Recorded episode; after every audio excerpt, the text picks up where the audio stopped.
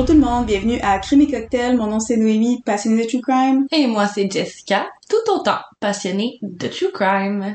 Merci beaucoup d'être de retour avec nous. Un petit rappel pour vous rappeler qu'on adorerait si vous iriez nous laisser une note sur Apple Podcasts, sur Spotify. On a également une page Instagram qui s'appelle Crime et Cocktail Podcast. On y publie des photos à toutes les semaines de nos cas. On vous crée aussi des petits memes maison puis on partage tout plein d'autres choses et on répond à tous nos messages directs. Alors, venez vous joindre à notre communauté. On a notre page Facebook aussi, si vous voulez aller donner un review, donner un follow, ça nous fait extrêmement plaisir. S'il vous plaît. S'il vous plaît. Donc, pour le mois de l'amour, on a décidé d'avoir un drink thématique. Effectivement, en fait, vous l'aurez compris, là, quand c'est le temps des fêtes, on boit des drinks des fêtes, puis quand c'est le temps d'amour, on boit des drinks d'amour. on essaie de rester le plus thématique possible. Alors aujourd'hui, on va boire un drink qui est bon, on l'a choisi principalement à cause que c'est une couleur rougeâtre et que ça fait un peu style Saint-Valentin et je suis pas mal certaine que vous savez de quel drink il s'agit. Et pour ça, je vous fais jouer un petit son de deux secondes. What's your drink of choice? A Negroni. I was going to say the same thing. Magliato. Mm. With Prosecco in it. Oh, stunning. Yeah. Noémie est en orgasme. Pour des raisons légales, euh, j'aime ma blonde. Ah, mais cette personne-là, où peut être dans ce clip-là, ça vient me chercher. Comme plusieurs autres membres de la communauté d'ailleurs. Alors vous l'aurez compris, on boit un Negroni Spagliato with Prosecco in it. Stunning. Donc, pour notre stunning Negroni, on va y aller avec les ingrédients.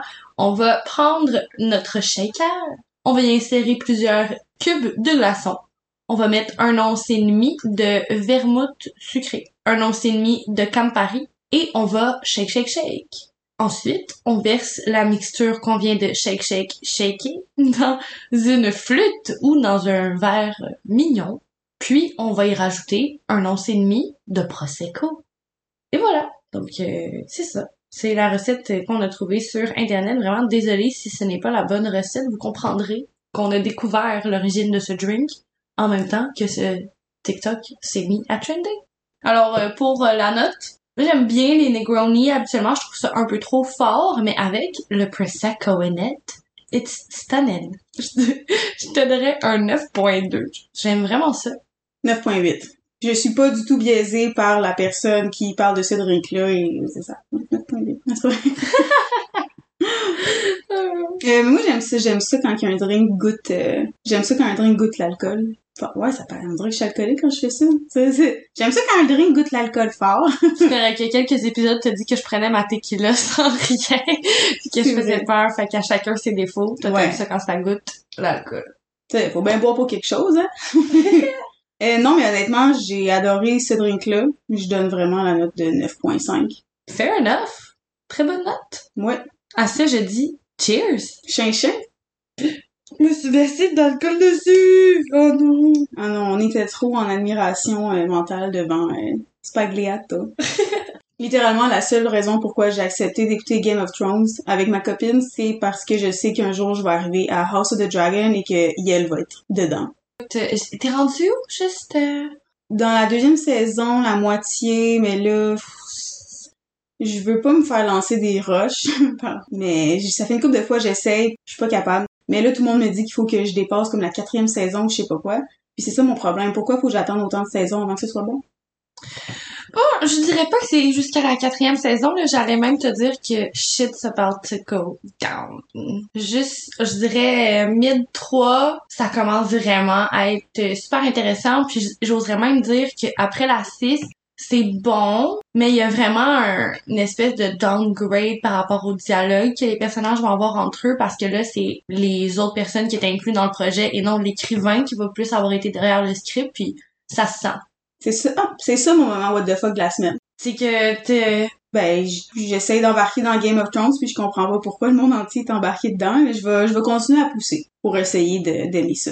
Fair enough, fair enough. Mon moment, what the fuck, la semaine est un peu plus court qu'elle tient. quand il y a tempête de neige à Montréal, les gens n'oublient pas juste comment conduire, les gens oublient comment fonctionner en société. Ouais.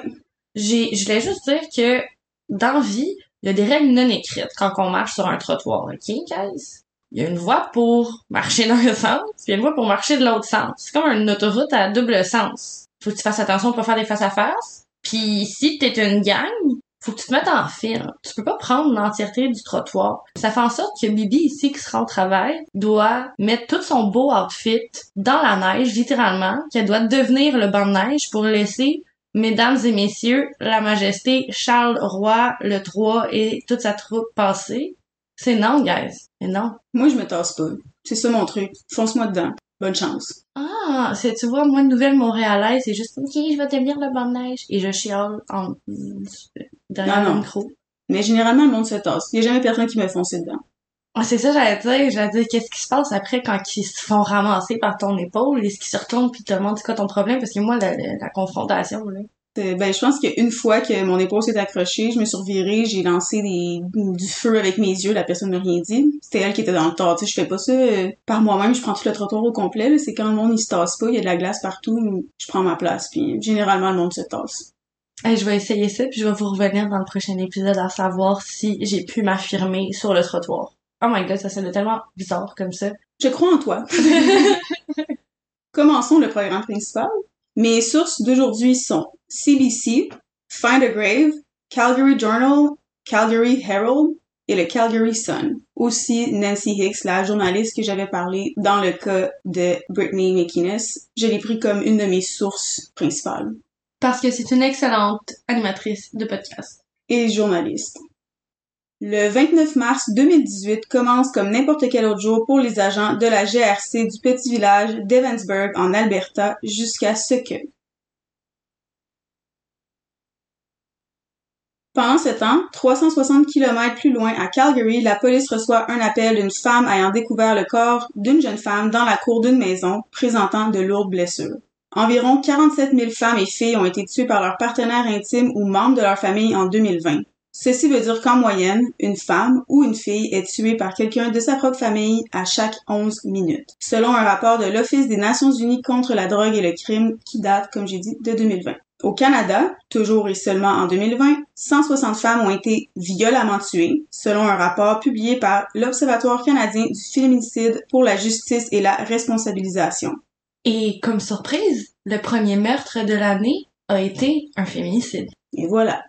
En moyenne, une femme ou fille est tuée à chaque deux jours quelque part dans notre pays. Environ une fois par semaine, une femme est tuée par son partenaire mâle. L'Observatoire canadien du féminicide pour la justice et la responsabilisation a déclaré que dans 90% des cas où un auteur accusé a été identifié, l'accusé est un homme. Nadia Eldib est née le 6 juillet 1995, ce qui fait d'elle un cancer, à Montréal, dans notre fameuse ville, à Jess et à moi. On l'aime notre ville même si on vient de chialer un petit peu dessus. Montréal, t'es tellement belle avec tes petits escaliers en colimaçon. On t'aime. Sa famille déménage à Calgary en 2007 alors qu'elle avait 11 ans. Ses parents sont originaires du Liban où Nadia y passera beaucoup de temps avec sa famille et c'est en 91 que ses parents ont immigré au Canada. Elle est reconnue pour sa personnalité pétillante et son amour pour la danse et le chant. En 2018, elle avait 22 ans et elle étudiait pour devenir assistante juridique et rêvait de devenir avocate un jour. Sa grande sœur dit aussi que Nadia aimait connaître le point de vue des gens. Elle était très progressive pour le droit des femmes, les droits LGBTQ+, et que, contrairement au reste de sa famille, à ses frères et sœurs, elle avait le teint beaucoup plus foncé, donc elle a eu une expérience différente qu'eux concernant le racisme, et c'était définitivement une cause qui lui tenait à cœur. Elle avait une passion pour le maquillage. Sa famille dit qu'elle était reconnue pour être la Kim K de la famille avec son goût exquis pour le fashion, ses longs cheveux foncés et son make-up toujours on point. Elle était vraiment très belle. Elle adorait aussi la chicha. Sa grande sœur Racha dit, et je cite, c'est quelque chose d'assez culturel. C'est une place où les gens se réunissent pour hang out il y a beaucoup de chicha bars à Calgary. Elle aimait y aller, rencontrer de nouveaux gens. C'était vraiment son hangout place. C'est d'ailleurs à cet endroit qu'elle sera vue en vie pour la dernière fois. C'est vers la fin de l'année 2017 que Nadia va faire la rencontre de Adam Betahar, un jeune homme qui a grandi en Algérie et qui est revenu au Canada après le divorce de ses parents. Du haut de ses six pieds, avec ses yeux bruns foncés et ses cheveux noirs, il était assez attirant et c'est au travers d'amis communs qu'ils se sont rencontrés. Ce fut le coup de foudre pour ce dernier dès qu'il a rencontré Nadia. Il fut tout de suite charmé par sa beauté et son charisme. Malheureusement pour lui, le sentiment n'était pas partagé. Très tôt, Nadia confie à une de ses sœurs qu'elle et ses amis avaient rapidement remarqué des red flags dans le comportement d'Adam, tels que lui dire quoi porter, comment agir, ce qu'elle a le droit de faire ou pas, etc. De plus, il insistait pour coucher avec elle, mais elle ne voulait pas, ce qui n'empêchait pas Adam de continuer d'insister. Toxic, bye bye. Ouais, mais je, sais pas si c'est moi qui ai mal compris, mais de ce que j'avais compris, elle, elle c'était pas partagé, elle voulait pas entretenir une relation avec lui, donc est-ce qu'il l'a comme forcé dans la relation? Pas nécessairement. Quand tu commences à fréquenter quelqu'un, tu sais, des fois, si tu le sais la première date que ça marchera pas, mais elle est pas tombée en amour éperdument avec lui, tandis que lui, la première fois qu'il l'a vu, c'était coup de foudre. Ah, ok, je comprends. C'est juste que c'était pas un coup de foot partagé, mais elle, son amour, il s'est, il a grandi au fil du temps. Tu vas comprendre par après, ouais, mais Je vais trop vite encore une fois, ah, pardon. that's cause you're smart? mais peu importe qui vous êtes, si quelqu'un que vous commencez à dater commence à vous dire comment vous habiller, il veut vous contrôler, il veut savoir où ce que vous êtes tout le temps, cancel. Il y a jamais rien qui va bien sortir de cette situation-là. On peut évoluer, mais jamais personne va changer et accrochez-vous pas à cette idée-là, ni au passé. S'il a déjà été bien dans le passé, que vous avez déjà été heureux avec, accrochez-vous pas à ça et quittez tout de suite cette relation. C'est exactement ce que Nadia va faire. Après quatre mois, elle le quitte et elle met fin à la relation en décembre 2017 en lui disant qu'elle veut pas être plus que des amis. Quatre mois de relation, c'est rien, c'est c'est, c'est de la fréquentation quasiment à ce point-là dans le jargon québécois. Ouais, exactement. Elle était pas si intéressée que ça. Elle aurait pu l'être plus s'il était pas toxique. Vous vous doutez bien qu'il le prend extrêmement mal. Il avait autre chose en tête et il a tenté à plusieurs reprises de convaincre Nadia de se remettre en couple avec lui, ce qu'elle refusa. Elle l'avait laissé pour des bonnes raisons. Nadia a passé très vite à autre chose et elle croyait plus entendre parler d'Adam, qui a quitté la ville peu après leur break-up pour aller travailler dans le nord du pays, dans le secteur pétrolier. Elle profitait à fond de sa jeune vie d'adulte, libre, sans se faire harceler par un ex qui ne décrochait pas et passait beaucoup de temps avec sa famille qu'elle adore et avec qui elle vit d'ailleurs. Malheureusement, ce sentiment fut de courte durée quand Adam revint à Calgary au début de l'année 2018 et a laissé savoir clairement qu'il était toujours amoureux de Nadia et voulait revenir avec elle. Il conduisait devant sa maison, l'appelait, la textait, bref, le package classique d'un stalker. C'est le genre de personne qui prend le rejet extrêmement mal et il avait d'ailleurs un historique de rester accroché à ses ex.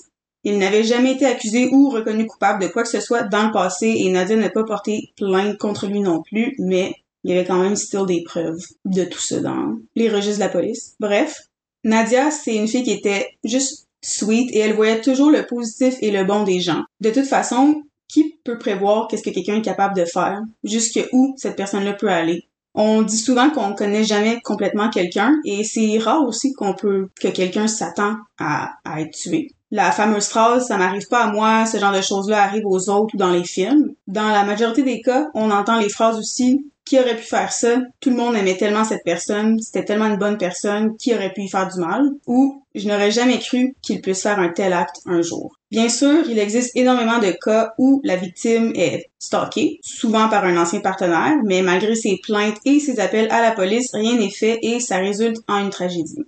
Je reviens à l'histoire. Un soir, Nadia a décidé de sortir dans un chicha bar comme elle en avait l'habitude et elle a informé sa famille avant de quitter la maison et rejoindre ses amis. Le lendemain, sa famille s'inquiète. Nadia n'est pas revenue à la maison hier soir. Ce n'est absolument pas dans ses habitudes de ne pas rentrer et encore moins de ne pas appeler ou texter pour dire où elle est.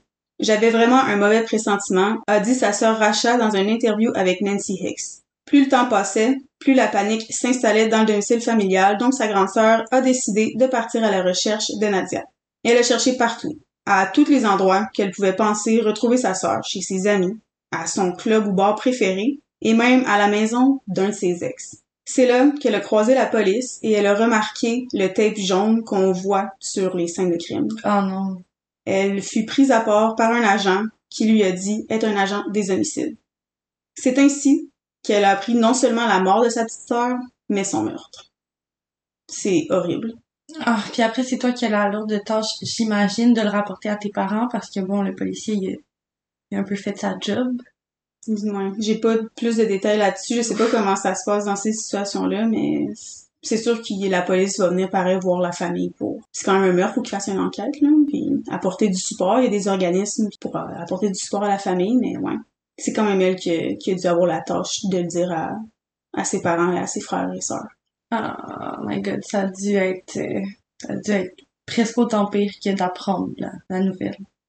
Revenons un peu en arrière, la veille de la découverte du corps de Nadia, alors qu'elle était au chicha bar avec ses amis. Pendant qu'elle profitait de la soirée, qui c'est qui arrive au bar? Adams. Adam arrive au bar, ce qui fut confirmé non seulement par les amis de Nadia, mais par des caméras. Ce qui est bien avec euh, l'avancée technologique, c'est qu'il y a des caméras presque partout maintenant. Et c'est aussi grâce à ça que la police a pu retracer minute par minute non seulement ce qui s'est passé la nuit du meurtre, mais aussi le meurtre.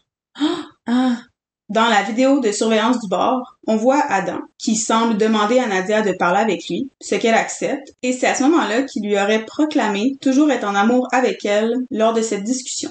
Toujours sur la vidéo des caméras de surveillance du bar, on les voit quitter ensemble peu avant 3 heures du matin dans la voiture d'Adam. elle semblait euh, consentante de partir avec lui dans sa voiture? Ouais, Ok. on saura jamais qu'est-ce qui s'est passé dans la conversation. Ce que je sais que les policiers disent beaucoup, que les, les frères et sœurs, la famille et Nancy Hicks dit aussi, c'est que euh, elle aurait jamais pensé qu'il aurait pu faire quoi que ce soit de, de violent envers elle. Il avait jamais été violent avant. En fait, on le sait que lui, il allait la voir pour au moins essayer de rabibocher les choses, comme on dit au Québec, pour revenir avec elle. Est-ce qu'on dit rabibocher les choses au Québec? Oui, j'ai jamais entendu ça. Je suis tellement désolée, j'ai perdu euh, juste la dernière petite phrase parce que je pouvais plus m'empêcher de rire. Mais c'est pas, c'est, l'histoire est pas drôle. Ça, non. Bref, comme je disais, elle, elle a sûrement embarqué dans l'auto en se disant « Je tannée, le gars me stalk, il décroche pas, je vais être claire une bonne fois pour toutes. » Lui, dans sa tête, il voulait essayer de revenir avec elle. Je pense que c'est pour ça qu'elle est allée de plein gré avec lui. Elle lui faisait confiance, elle pensait pas qu'elle est... Tu sais, oui, ok, des red flags, ça veut pas dire que t'es une personne toxique, que tu vas nécessairement tuer quelqu'un non plus, tu sais. Fait que, moi, je pense que c'est pour ça qu'elle est rentrée dans l'auto, mais comme j'ai dit, on le saura jamais, mais c'est la théorie la plus plausible. Hmm. Une amie de Nadia a dit qu'elle l'a appelé dans l'auto, Nadia a appelé son amie, en lui disant que son ex était difficile et ne voulait pas la rapporter à son auto, et c'est un détail assez important pour la police. Ça leur donne une preuve et une idée de l'espace-temps que Nadia et Adam ont été seuls ensemble. Donc, ils ont la preuve qu'ils ont été les deux seuls ensemble, et en plus de ça, ça leur donne un fuseau horaire de quand ils ont été juste les deux ensemble et pendant combien de temps? Ouais. Comme j'ai dit, le meurtre a été filmé par des caméras, ce qui est extrêmement rare dans ce genre de cas et la preuve la plus accablante qui peut exister. C'est grâce à ça, ainsi que des preuves retrouvées sur la scène de crime, que les policiers ont pu savoir exactement qu'est-ce qui était arrivé à la jeune femme. Mais euh, filmé par les caméras, tu veux dire il était dans un endroit où il y avait des caméras de sécurité ou tu y arrives encore? Ouais. faut encore que je me la ferme, qu'est-ce que? C'est littéralement ma prochaine phrase. Caroline! La vidéo du meurtre de Nadia a été enregistrée par une résidence voisine de la scène. Donc, où ce que Adam a assassiné Nadia, c'est une caméra d'une maison proche de là qui était capable de capter à cet endroit-là exactement qui a enregistré la scène. Donc, il a fait ça dans la rue. Oh my god. Mon amour, faut vraiment installer notre caméra. On pourrait littéralement resolve murders. Ouais. c'est vraiment qu'est-ce qui a aidé euh, dans cette situation-là. Garrett de Murder with My Husband serait content d'entendre ça. C'est grâce aux caméras que ce meurtre-là a été résolu et aussi rapidement. C'est tellement vrai, Garrett très content. Dans la l'infameuse vidéo, on voit deux hommes sortir de l'auto d'Adam. À ce point-là, déjà, on le sait que Nadia a été poignardée over and over and over, 40 fois au total. Quand qu'elle sort de l'auto? Sur la caméra, on voit Adam et un autre homme qui sortent de l'auto. Ok, mais Nadia est encore dans la voiture après avoir été poignardée. Ouais, on pourra jamais savoir au détail près vraiment qu'est-ce qui s'est passé, mais on le sait qu'à ce moment-là, sur cette caméra-là, Nadia a été poignardée over and over and over again et elle a été poignardée 40 fois. C'est énorme. Crime passionnel, qu'ils disent. Puis, évidemment, après être poignardée 40 fois, elle lutte pour sa vie. Elle, elle est encore en vie, mais à peine. Le conducteur, maintenant, nous, on sait que c'est Adam, mais à ce moment-là, on, on le savait pas. C'est sûr, c'est la nuit. On se rappelle qu'il est venu la chercher un peu avant 3 heures du matin. Là, je crois qu'il est rendu 4 heures et quart du matin à ce moment-là. Bref, le conducteur ouvre le coffre de l'auto et en sort un fusil. Non. Comme je viens de dire, c'est la nuit et la vidéo, veut, veut pas, elle est très sombre, mais on y aperçoit deux coups de lumière. Nadia a été tirée deux fois, carrément exécutée.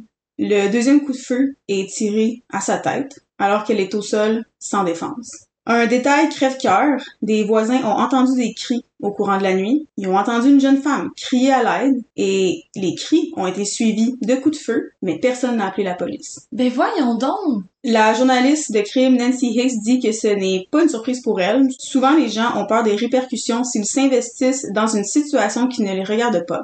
C'est plus facile de fermer les yeux. Mais tu peux, tu peux déposer au, à la, tu peux appeler puis déposer ça comme source anonyme, là, t'es... De Ah. un, puis de deux, mieux vaut prévenir que guérir. Ben tellement! T'es t'es mieux d'avoir essayé quelque chose, d'avoir empêché une situation, puis tant mieux finalement si la situation est pas celle que tu croyais, mais au moins tu vas avoir essayé. C'est dans la loi aussi, si tu crois que quelqu'un est en danger, t'es légalement obligé de lui venir en aide. Pas nécessairement obligé de... Sais, mettons, si les femmes, euh, on, on, est sur une route à 2 heures du matin, il fait noir, il y a quelqu'un qui, qui nous demande de l'aide sur le bord de la route, on n'est pas nécessairement obligé de s'arrêter, mais il faut au moins appeler le 911. Tu sais, faut pas non plus mettre sa vie en danger, mais on est légalement obligé d'apporter de l'aide à quelqu'un qui est en danger. Bref, je veux pas juger ces personnes-là, c'est pas ma place, mais de toute façon, ils vivent. Je suis pas mal sûre que leur conscience à chaque jour est lourde, puis ils vivent les conséquences de leurs actes et il faut qu'ils vivent avec ça pour le reste de leur vie. Mais, comme moi et Jess on vient de dire, si vous entendez quelque chose, c'est mieux de prendre des précautions que ça résulte en tragédie d'avoir rien fait. Au- Autant pour vous, pour votre conscience, et autant pour la personne qui est en danger, peut-être. Totalement. Sais, euh, qu- quelque chose d'aussi niaiseux que tu vois, tu conduis, tu vois quelqu'un sur la route qui a l'air de zigzaguer. Lâche un petit coup de fil au 911, tu sais jamais s'il y a un agent qui est près de toi qui peut juste interpeller la personne. Tu sais même pas combien de vies tu peux sauver juste en faisant les, les plus petits gestes ever, tu sais. Comme, comme j'ai dit tantôt, c'est plus facile de fermer les yeux, mais ça veut pas dire que c'est la bonne chose à faire. Dumbledore l'a dit dans Harry Potter, un jour va falloir que tu choisisses. Dumbledore l'a dit dans Harry Potter, un jour va falloir que tu choisisses entre ce qui est bien et la facilité. Malheureusement pour Nadia, ça voulait donc dire que personne n'allait venir à son secours. Elle est restée dans la cour, morte, pendant plusieurs heures avant d'être découverte par la femme quand elle sortait de chez elle. Son corps a été laissé dans la cour d'une maison qui n'a pas rapport. Et la propriétaire de cette maison-là, à 9h30 du matin, est sortie de chez elle, puis elle a juste vu le corps d'une jeune femme horriblement blessée. On s'entend, euh, deux coups de feu plus 40 coups de couteau, c'est quelque chose d'assez graphique. Puis elle est juste tombée là-dessus. Puis Nadia est restée de 4h, c'est à 4h17 le deuxième coup de feu qui a eu lieu. De 4h17 à 9h30 du matin, est restée là, sur, dans la cour, sur le gazon. Personne n'a appelé la police. Puis pour la personne aussi qui est tombée sur le corps, là, ça a dû être complètement traumatisant. Mhm. Puis dites-vous que pendant que l'enquête, avec tous les détails qu'on sait maintenant, tout pointe à croire que le meurtre a été prémédité parce que deux semaines plus tôt, Adam a acheté un fusil et le jour même qu'il a acheté son fusil, il est allé au range de tir, au range de tir, il est allé au range de tir se pratiquer et il a tiré 40 coups de pratique. Ah, number. Je trouve ça, je trouve ça un peu spooky. 40 coups de tir de pratique, 40 coups de couteau, pour ça que j'ai dit, euh, euh, c'est, c'est un chiffre. En tout cas. Le soir du meurtre, il avait aussi emprunté l'auto d'un de ses amis et devait lui retourner quelques heures plus tard, ce qu'il ne fera jamais. La mère d'Adam n'avait aucune idée que son fils pouvait avoir un tel comportement violent et c'est en cherchant dans sa chambre qu'elle a trouvé le fusil de son fils vide sous son lit. Dans des interviews dans des journaux aussi, on, la mère parle du fait qu'elle aurait jamais cru que son fils aurait pu faire ça, on le voit ça souvent d'ailleurs là, on, ils pensent jamais que leur euh, que leur enfant est capable de faire de tels actes. Elle dit vraiment qu'il y a eu aucun problème avec la justice avant, il n'y avait jamais eu de comportement violent. Mais bref, arrivé avec les faits accomplis, là, elle, Nadia est décédée, l'ex de son fils, puis elle retrouve un fusil vide en dessous du lit de son fils. Elle l'a confronté. Comme je viens de dire, elle a donc parlé à son fils à propos de la découverte du corps, et c'est à ce moment-là qu'il lui a répondu qu'il était non seulement au courant, mais aussi responsable. J'ai dit juste de même. Bah oui, c'est moi. No Ouais. stress. On s'entend que pour une mère, c'est des aveux assez difficiles à, à, à digérer. Pour n'importe qui, là. Je, mais surtout probablement pour une mère avec son enfant, là, ça doit être assez difficile de, de soutenir ton enfant dans de telles conditions, on va le dire comme ça. Puis je vais y revenir plus tard. Je vais fermer la, le, le segment à propos de sa mère, puis je vais y revenir euh, dans quelques instants. Avec toutes les preuves qui pointent vers Adam, la police a émis un mandat d'arrestation et une chasse à l'homme a débuté. Thankfully, Adam, il est pas très smart. Et malgré qu'il a fermé son cellulaire pour ne pas être retracé, il a continué d'utiliser carte bancaire. Franchement, là, tu fermes ton sel, mais il y a pas une petite lumière qui s'allume chez dans ta tête pour te dire quoi, j'aurais peut-être pas utilisé ma carte bancaire. Ça aussi, ça laisse des preuves. Je me souviens pas c'est dans quel épisode, mais j'avais fait une intervention dans un des derniers épisodes dans lequel j'ai dit Maudine a des gens qui commettent des crimes puis qui sont caves. Je renchéris. Ouais, continuez d'être cave parce que c'est à cause de ça que vous faites prendre, puis tant mieux. Malgré tout ça, la police semble toujours être quelques heures derrière lui et n'arrive pas à mettre la main sur leur suspect. Dans ce genre de situation, la police est sous pression extrême. Non seulement une jeune femme est morte, sauvagement assassinée, mais son tueur suspecté est en cavale, dangereux et armé. Donc un danger pour le reste de la population. Puis aussi, il y a, il y a la, il y a la pression que la population a mis sur ce cas-là, puis la peur justement de la société qui est une pression outre la pression que, que leurs patrons peuvent mettre pour la, la résolution du dossier. Oui, puis en plus, la famille de Nadia veut justice, elle veut des réponses. Understandably, c'est Contrairement au cas de Brittany Marcel, où la mère de l'accusé a défendu et défend encore aujourd'hui son fils corps et âme, la mère d'Adam collabore avec la police, et ce, dès le début de l'enquête, pour aider à sa capture. Oh wow, props to her. Ça doit être horriblement difficile de se dissocier de l'amour inconditionnel que tu ressens pour ton enfant, parce que c'est complètement naturel de l'aimer de manière inconditionnelle, mais wow, je suis vraiment contente que ben elle, ne le supporte pas quand il fait des affaires qu'on peut pas supporter. Ouais. Puis elle, a- beaucoup dit, euh, c'est son fils, elle l'aime, mais elle va pas excuser les gestes, surtout ce genre de gestes-là qu'il a commis. Puis c'est pour ça qu'elle a participé à sa capture. Puis comme on dit souvent dans les épisodes, un meurtre, un crime, ça l'affecte pas seulement la victime et la famille de la victime, ça l'affecte aussi tellement de gens, la famille du meurtrier et tout. Dans ce cas-ci, en ce moment, j'ai beaucoup de compassion pour la mère d'Adam. Ça, ça a dû être complètement déchirant, sa vie a dû être mis tout à l'envers, son cœur est brisé. Puis en tant que parent aussi, tu dois tellement être, euh, tu dois tellement te remettre en question, ce qui est, tu c'est tellement pas leur faute, j'imagine. Dans certains cas, c'est sûr que l'enfance a un rôle à jouer, mais dans d'autres, des fois, il y a rien que tu peux faire, tu ça doit être la pire des tortures de te demander qu'est-ce, qu'est-ce que t'as manqué, où a été ton erreur, qu'est-ce qui a fait en sorte que ton, ton, ta progéniture puisse faire ça. Elle confirme à la police qu'Adam, il ne veut pas se rendre et ne le fera pas. Elle accepte d'avoir ses appels téléphoniques traqués et mis sous écoute. Même s'il a fermé son sel, il va finir par appeler sa mère et à ce moment-là, les policiers vont être prêts quand le moment va venir. Là, je vais pas vous penser que les policiers font rien puis qu'ils font juste attendre que Adam appelle sa mère. Non, non, la, la chasse à l'homme continue et tout le monde cherche Adam. C'est juste qu'ils attendent aussi qu'il appelle sa mère pour pouvoir le traquer. Finalement, après trois jours, Adam commis enfin l'erreur d'appeler sa mère, ce qui a permis aux policiers de le retrouver. Malheureusement, comme vous l'avez entendu plus tôt, ce dernier ne se laisse pas prendre facilement et une poursuite policière s'ensuit. Adam est téméraire, dangereux, reckless, name it. Il conduit vite, à sens contraire d'autoroute et finit par foncer dans un garde-fou. Malgré ça, ça ne l'arrête pas et la chasse continue encore pour une bonne heure. Il court ou son auto fonctionne encore? Tu fonces dans un garde-fou, son auto fonctionne encore? La majorité des sources dit que c'est à pied, Quoi? même des fois même au Canada, comme j'ai fait le cas de Noël sur le familicide, euh, c'est difficile même dans notre propre pays d'avoir des informations sur certaines choses, sur certains cas.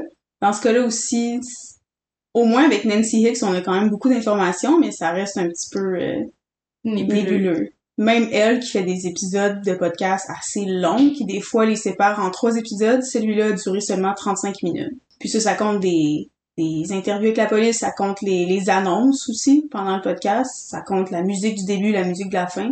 Il n'y a pas beaucoup de, détails malheureusement. Puis c'est surprenant parce que quelqu'un qui va aller tu- tuer une femme de cette façon-là, qui est en chasse pendant trois jours, puis en plus de ça, il bloque une des plus grandes autoroutes de l'Alberta pendant je sais pas combien de temps, à conduire à contresens et tout. C'est spécial qu'on n'a pas entendu plus parler que ça, surtout que c'est arrivé en 2018. Je vais dire quelque chose qui est tellement malheureux, là, mais malheureusement, les féminicides, c'est rendu tellement fréquent que...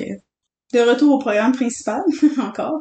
À ce point-là, il y a une vingtaine de voitures de police, fantômes ou régulières, qui sont impliquées dans la poursuite. Adam finit par s'arrêter et une fois de plus, il commet l'irréparable. Il tire sur les policiers. Puis dans les interviews avec les sergents de police, avec la famille et tout, la police dit justement on avait tellement de pression, puis pas juste la pression de la communauté, de nos patrons, de la famille et tout. Plus le temps avance, plus Adam est dangereux. Le gars vient de tuer sauvagement quelqu'un. Le Canada au complet est à, sa recherche. Plus les jours passent, plus il devient parano, puis plus il veut s'en sortir, il n'y a plus d'issue, plus il devient violent aussi. Comme vous l'avez entendu au début de l'épisode, ces tirs ont atteint pas seulement un, mais deux policiers. Un d'eux s'en est sorti avec des blessures superficielles, mais l'autre fut tiré à la tête et apporté d'urgence à l'hôpital. Le sergent Brian Topham survivra à ses blessures, thankfully. Malgré qu'il a été tiré dans la tête, ça l'a pas transpercé sa tête, ça l'a Frôlé, genre? frôlé, pas juste frôlé, il y avait quand même des blessures assez graves, mais c'était quand même considéré pas superficiel, mais Mais- Même si tu te fais frôler par une balle, on s'entend que c'est une balle, là, ça fait mal. ouais, puis il, il a frôlé vraiment profond, la balle. Non, mais c'est ça, c'est une balle, ça va tellement vite, c'est un projectile, mais comme, est pas restée dans sa tête, mettons. à cause des ball cams, maintenant, ils ont, on peut avoir accès à littéralement tout ce qui s'est passé pendant l'échange des tirs. Puis on entend les policiers, un des policiers dire que le sergent Brian Topham est à moitié sorti de l'auto, il bouge pas, il y a du sang qui sort à profusion de sa tête, puis il est immobile, il est inerte. C'est vraiment quand même une bonne blessure. Ça doit être terrible pour ses collègues, sérieux. En deux minutes, Adam a tiré 10 coups de fusil et 200 coups ont été tirés par 11 policiers, tuant ainsi le suspect. Une des autoroutes les plus importantes de l'Alberta a dû être fermée pendant 24 heures suite aux événements. C'est pour ça que je disais tantôt, ça me surprend que ce cas-là ait pas fait plus de bruit que ça, parce que 24 heures fermer une des, des autoroutes les plus importantes de l'Alberta, c'est quand même quelque chose. Ben, c'est comme si la 15 était fermée pendant 24 heures ici. là. Ouais. Puis qu'il a tiré sur deux policiers, qu'un a failli mourir en plus de ça. Thank God, by the way, que les policiers ont survécu de leurs blessures. Une enquête a été ouverte suite au shooting par le Alberta Serious Incident Response Team. C'est une agence indépendante qui enquête les événements où la police a causé la mort ou blessure grave à des individus. L'enquête a conclu que l'usage de la force dans ce cas était justifié. En parlant d'Adam, l'agence dit son choix d'ouvrir le feu envers les policiers était délibéré et immédiat. Il n'y a aucun doute qu'il représentait un danger de mort. Il tirait pour tuer, non juste pour provoquer une réponse policière. Je suis complètement d'accord avec ce statement. Moi aussi. Racha, la sœur de Nadia, dit que malgré que sa famille voulait voir Adam en justice et le voir subir les conséquences de ses actes, elle dit qu'éviter un procès, c'est aussi une forme de soulagement pour eux. Et si je peux faire une référence assez pop culture, juste le- la sœur d'une des victimes de Jeffrey Dahmer qui crie au procès. Ah, je leur dis que les larmes remontent aux yeux, les frissons, genre ça doit être horrible pour la famille de juste se, contenir puis être devant cette personne-là. Fait que je comprends totalement que ça a dû être un soulagement de pas être, pas avoir besoin de vivre ça. Un peu de positif dans toute cette histoire-là. Le sergent Topham, qui a été tiré par Adam, a été invité par la famille de Nadia à venir manger et passer du temps avec eux, vu le lien qui les unisse à jamais, dorénavant. Je vous conseille vraiment d'aller regarder les ou d'écouter les interviews, c'est ça fait du bien, ça fait chaud au cœur, il, il dit le, le sergent Topham, il dit au début j'étais réticent, j'étais pas sûre si je devais y aller, c'est une situation assez assez c'est une situation extrêmement délicate, tu sais pas dans quoi tu t'embarques, tu sais pas qu'est-ce qui va se passer. Puis il a dit que ça a été une des plus belles expériences de sa vie. La famille Nadia était super gentille, ils ont enjoué, ils ont fait plein de sortes de nourriture qui venaient de leur pays. Ils ont eu du super beau temps ensemble, puis il est vraiment content d'y avoir été, puis maintenant c'est ça, ils ont un lien vraiment quand même puissant. La résilience de la famille de Nadia m'enlève les mots de la bouche, littéralement. Puis je- j'ai souvent quelque chose à dire en- envers le travail des policiers, généralement dans nos enquêtes, parce que ben on a les preuves que le travail a été non seulement mal fait, des fois c'est encore pire que ça. Mais dans ce cas-là, la police a vraiment bien fait son travail. Je tiens à le préciser parce que je suis tout le temps en train de... Je trouve que je remonte vraiment souvent le mauvais travail des policiers, mais là, je tenais à préciser le bon travail. Ça vaut la peine de mentionner que les policiers, des fois, sont là pour, euh, pour les bonnes raisons. Puis d'ailleurs, allez sur notre Instagram, on vous a partagé une recommandation d'un livre qui traite de 30 histoires de police absolument géniales. Puis euh, voilà, c'est ça. Justement, la famille de Nadia a dit qu'elle recevait énormément de support, non seulement de la communauté, mais aussi de la police. La fondation Nadia's Hope a été créée par Racha pour venir en aide aux femmes victimes d'abus et de violences et pour éduquer la population au sujet de la violence faite envers les femmes. Leur premier but en créant la fondation, c'était aussi d'apporter du soutien financier aux familles ayant perdu un être cher dans ce genre de circonstances. C'est l'aide financière, ça englobe les, les coûts pour les funérailles, ça coûte extrêmement cher les funérailles. C'est aussi par après si tu perds quelqu'un dans de un dans cette violence là, si c'est ton enfant, c'est vraiment quelqu'un proche de toi ou ta soeur ou quoi que ce soit, tu seras pas capable de retourner travailler à 9h le lundi, tu vas avoir besoin d'un break, mais faut que l'argent rentre quand même, là. Puis généralement, dans ces, dans ces situations-là, il y a d'autres enfants aussi qui sont en jeu. Il faut, faut que la vie continue pour eux aussi. C'est ça que la Fondation essaie d'aider, c'est d'apporter du soutien financier pour ce genre de famille-là, parce que eux, il y avait, comme que Racha dit, il y avait la chance, le privilège d'avoir l'argent pour surmonter ça, puis ils veulent que les autres aient accès à ça aussi. Ben, définitivement, tu ne serait-ce que, que juste les engagements financiers de l'autre personne, les, tu sais, je veux dire, loyer d'appartement, parce que quelqu'un décède que le, le propriétaire, sais, je il y a tellement de choses à prendre en considération, puis pour avoir travaillé dans une institution financière, je l'ai vu, tu sais, à quel point ça, ça coûte cher, là, de, de, de c'est vraiment mal dit comme ça, mais ça peut coûter cher de décéder, surtout si, bon, ben, t'as des cartes de crédit, t'as des prêts étudiants, il y a tellement de choses à prendre en considération. T'as complètement raison. La fondation existe encore à ce jour. On va mettre un lien dans notre euh, bio pour que vous puissiez aller, si vous voulez juste regarder ou si ça vous tente de faire un don aussi, c'est libre à vous. Tous les dons sont appréciés, que ce soit un 2 un 5 ou même juste Juste de repartager la fondation sur vos réseaux sociaux, c'est, c'est de donner une voix à Nadia qui se l'est faite enlever injustement par Adam. Juste un petit partage, ça l'aide plus que vous le pensez.